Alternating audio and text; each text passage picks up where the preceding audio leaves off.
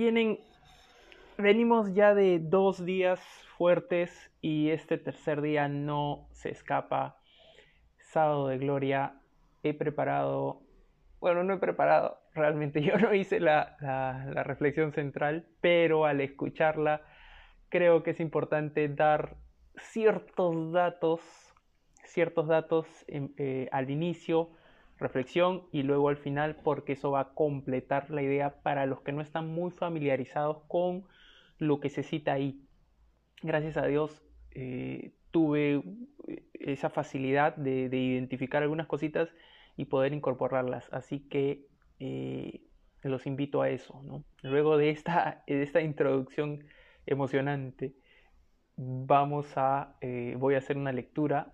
Eh, quiero que se queden con esa imagen, ¿sí? Con, esa lectura. Luego viene la reflexión que no es mía, sino que es del podcast ¿Qué haría Jesús? que está preciosa eh, y que en esa reflexión contiene cosas de las que ahorita voy a hablar y luego una lectura final que complementa todo. Entonces, vamos.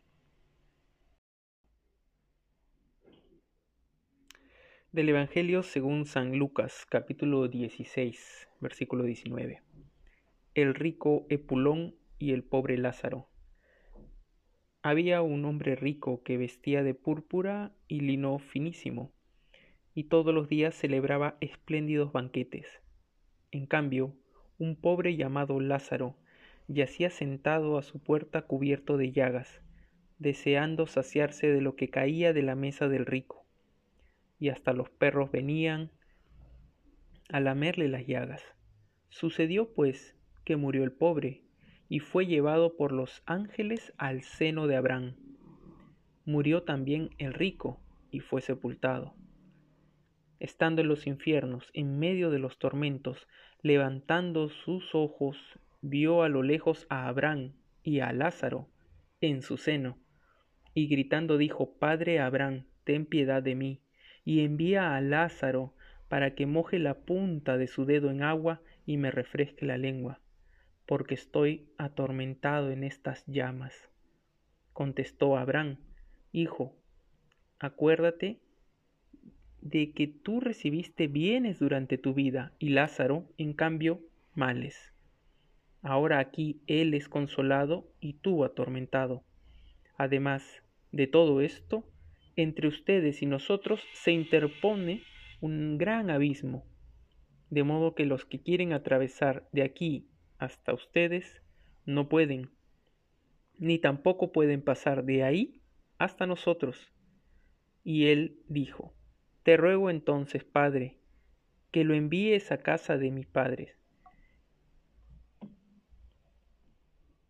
porque tengo cinco hermanos para que les advierta que no vengan también a este lugar de tormentos. Pero replicó Abraham, tienen a Moisés y a los profetas, que los oigan. Él dijo, No, padre Abraham, pero si alguno de entre los muertos va a ellos, se convertirán.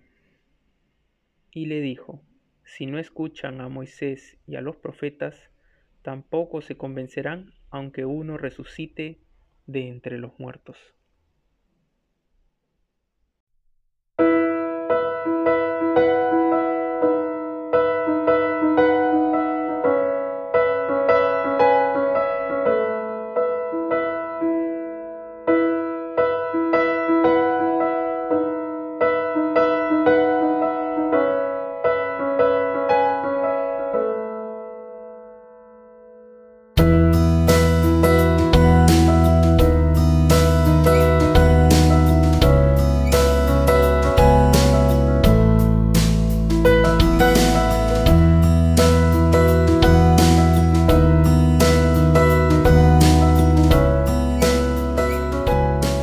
Lectura del Santo Evangelio según San Juan. El primer día después del sábado, estando todavía oscuro, fue María Magdalena al sepulcro y vio removida la piedra que lo cerraba. Echó a correr, llegó a la casa donde estaban Simón Pedro y el otro discípulo a quien Jesús amaba, y les dijo, Se han llevado del sepulcro al Señor y no sabemos dónde lo habrán puesto. Salieron Pedro y el otro discípulo camino del sepulcro los dos iban corriendo juntos, pero el otro discípulo corrió más a prisa que Pedro y llegó primero al sepulcro, e inclinándose, miró los lienzos puestos en el suelo, pero no entró. En eso llegó también Simón Pedro, que lo venía siguiendo, y entró en el sepulcro. Contempló los lienzos puestos en el suelo y el sudario que había estado sobre la cabeza de Jesús, puesto no con los lienzos en el suelo, sino doblado en un sitio aparte. Entonces entró también el otro discípulo, el que había llegado primero al sepulcro, y vio y creyó, porque hasta entonces no habían entendido las escrituras, según las cuales Jesús debía resucitar de entre los muertos. Feliz domingo de resurrección a todos. Hoy domingo de Pascua, hoy el día más importante para los cristianos. Yo les mando a todos los que me están escuchando, a todos los seguidores de este podcast que haría Jesús, una felicitación y un abrazo enorme. Y yo estoy también seguro que recibo un abrazo de su parte con toda esa alegría, con todo ese gozo que nos trae hoy la resurrección del Señor. Así es, querido auditorio, hoy el Señor resucitó. Cristo vive.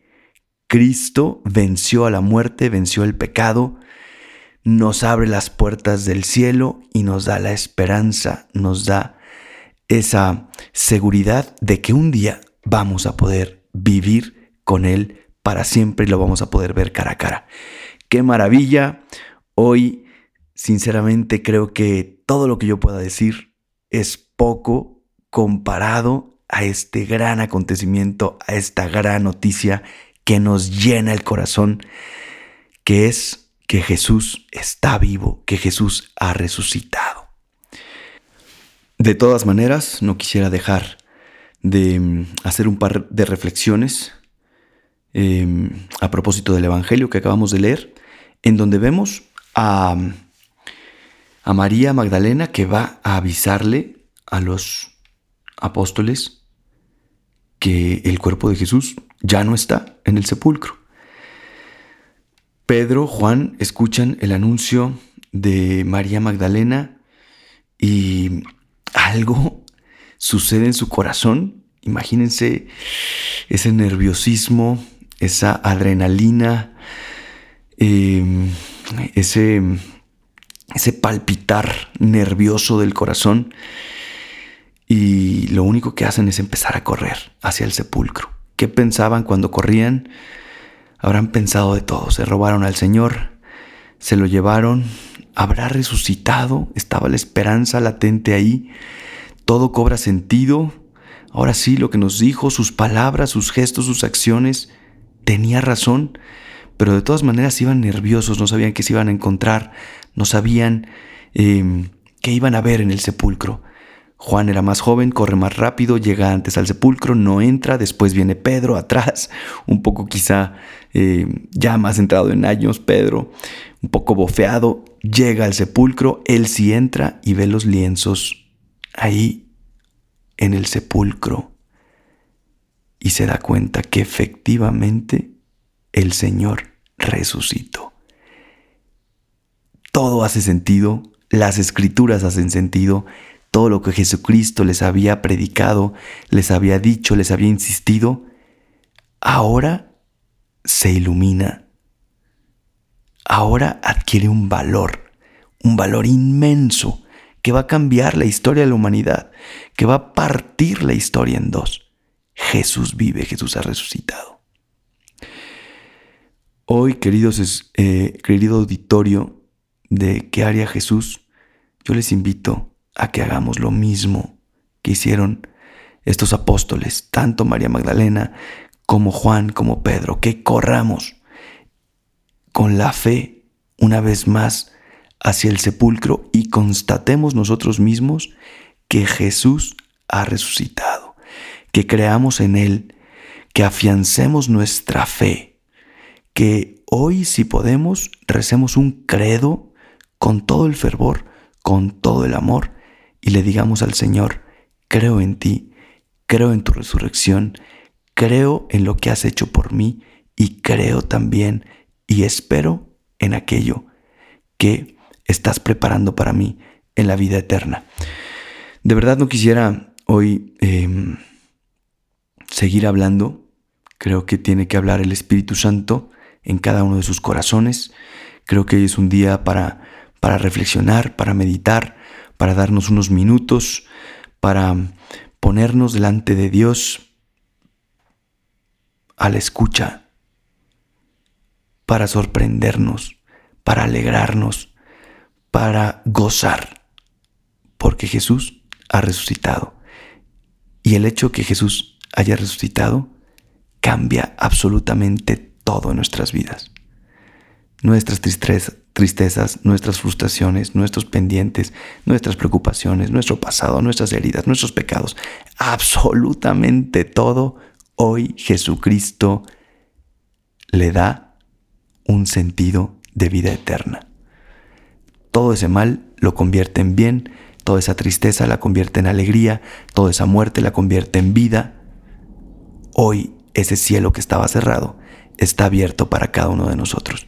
Disfrutemos de la, resurrección del Señor, gocemos con este día, alegrémonos, em, vivamos como resucitados. Que todos los que nos vean hoy nos vean con esa cara de gozo, de resurrección, y vivamos esta Pascua en la caridad de Cristo, amándonos entre nosotros, amando al Señor y predicando el Evangelio de Jesucristo, que no es otra cosa que predicar la resurrección que hoy estamos celebrando. Que Dios les bendiga, yo soy el Padre Gabriel Abascal, de verdad muchísimas felicidades a todos, felices Pascuas de Resurrección y vamos a continuar eh, hoy en oración con mucha alegría, con mucho fervor, contemplando la resurrección del Señor en este día. Que Dios les bendiga y hasta la próxima.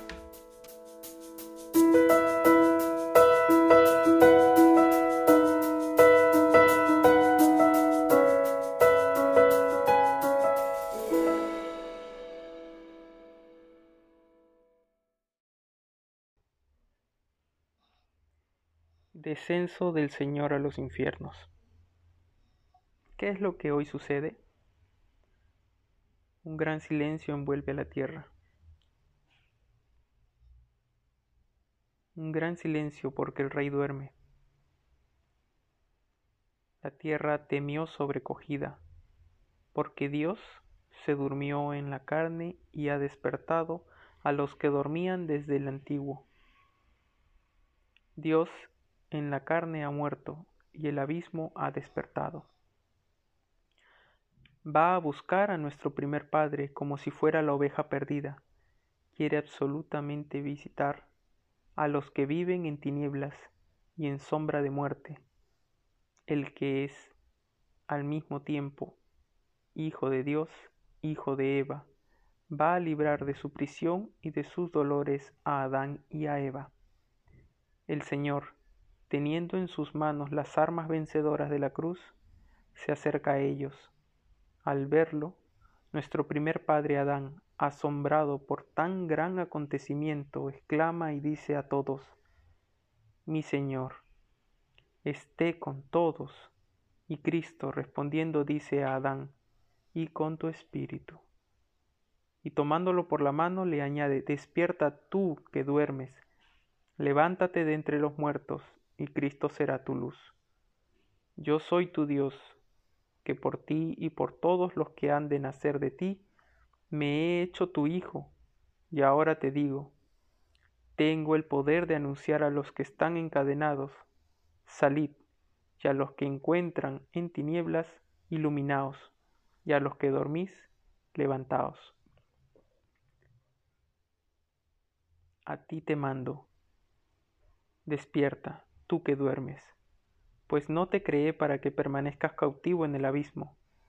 Levántate de entre los muertos, pues yo soy la vida de los muertos. Levántate, obra de mis manos, levántate, imagen mía, creado a mi semejanza, levántate. Salgamos de aquí porque tú en mí y yo en ti formamos una sola e indivisible persona. Por ti yo, tu Dios, me he hecho tu hijo, por ti yo, tu Señor, he revestido tu condición servil, por ti yo, que estoy sobre los cielos, he venido a la tierra y he bajado al abismo, por ti me he hecho hombre, semejante a un inválido que tiene su cama entre los muertos. Por ti que fuiste expulsado del huerto, he sido entregado a los judíos en el huerto, y en el huerto he sido crucificado. Contempla los salivazos de mi cara, que he soportado para devolverte tu primer aliento de vida. Contempla los golpes de mis mejillas, que he soportado para reformar de acuerdo con mi imagen tu imagen deformada. Contempla los azotes en mis espaldas que he aceptado para aliviarte del peso de los pecados que habían sido cargados sobre tu espalda. Contempla los clavos que han sujetado fuertemente al madero. Por ti los he aceptado, que maliciosamente extendiste una mano al árbol. Dormí en la cruz y la lanza atravesó mi costado por ti. En el paraíso dormiste y de tu costado diste origen a Eva. Mi costado ha curado el dolor del costado. Mi sueño te saca del sueño del abismo. Mi lanza eliminó aquella espada que te amenazaba en el paraíso. Levántate, salgamos de aquí. El enemigo te sacó del paraíso, yo te coloco, no ya en el paraíso, sino en el trono celeste. Te prohibí que comieras del árbol de la vida, que no era sino imagen del verdadero árbol. Yo soy el verdadero árbol, yo soy la vida, y que estoy unido a ti. Coloqué un querubín que fielmente te vigilará. Ahora te concedo que el querubín, reconociendo tu dignidad, te sirva. El trono de los querubines está preparado, los portadores atentos y preparados, el tálamo construido, los alimentos prestos, se han embellecido los eternos tabernáculos y las moradas, los tesoros abiertos y el reino de los cielos que existe antes de los siglos está preparado. Todo esto es de una homilía antigua sobre el grande y santo sábado.